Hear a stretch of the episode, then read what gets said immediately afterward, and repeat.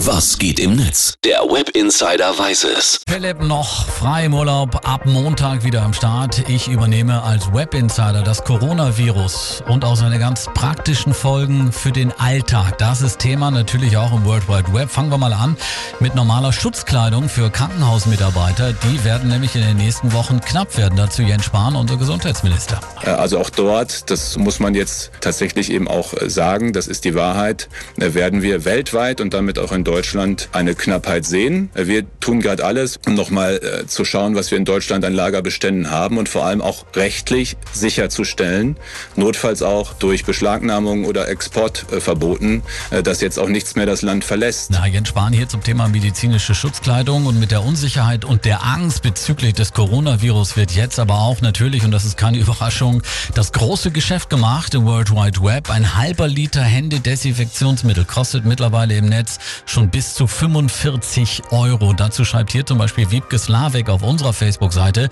Problematisch ist es für mich tatsächlich an Desinfektionsmittel zu kommen, was ich als freiberufliche Hebamme aber täglich brauche. Ich habe heute Morgen mal nachgeschaut bei eBay. Da werden tatsächlich Atemschutzmasken für 40 Euro angeboten, allerdings nur im Fünferpack. Da muss man 200 Euro für hinblättern. Dazu hier das Posting von Despota Dakota. War es nicht so, dass diese Masken bei dem Virus eh keinen Schutz bieten? Hände desinfizieren ist da, glaube ich, die bessere Option. Also Abzocke im Netz in Sachen Corona. Abschließend hier noch ein Posting von Yes Wolf. Er schreibt, Desinfektionsmittel sind auch so schon überteuert, überteuert. Traurig für Einrichtungen wie zum Beispiel Schulen, die auf solche Dinge angewiesen sind. Auf Dauer nicht bezahlbar. Also das Thema Corona natürlich auch Riesenthema im Netz.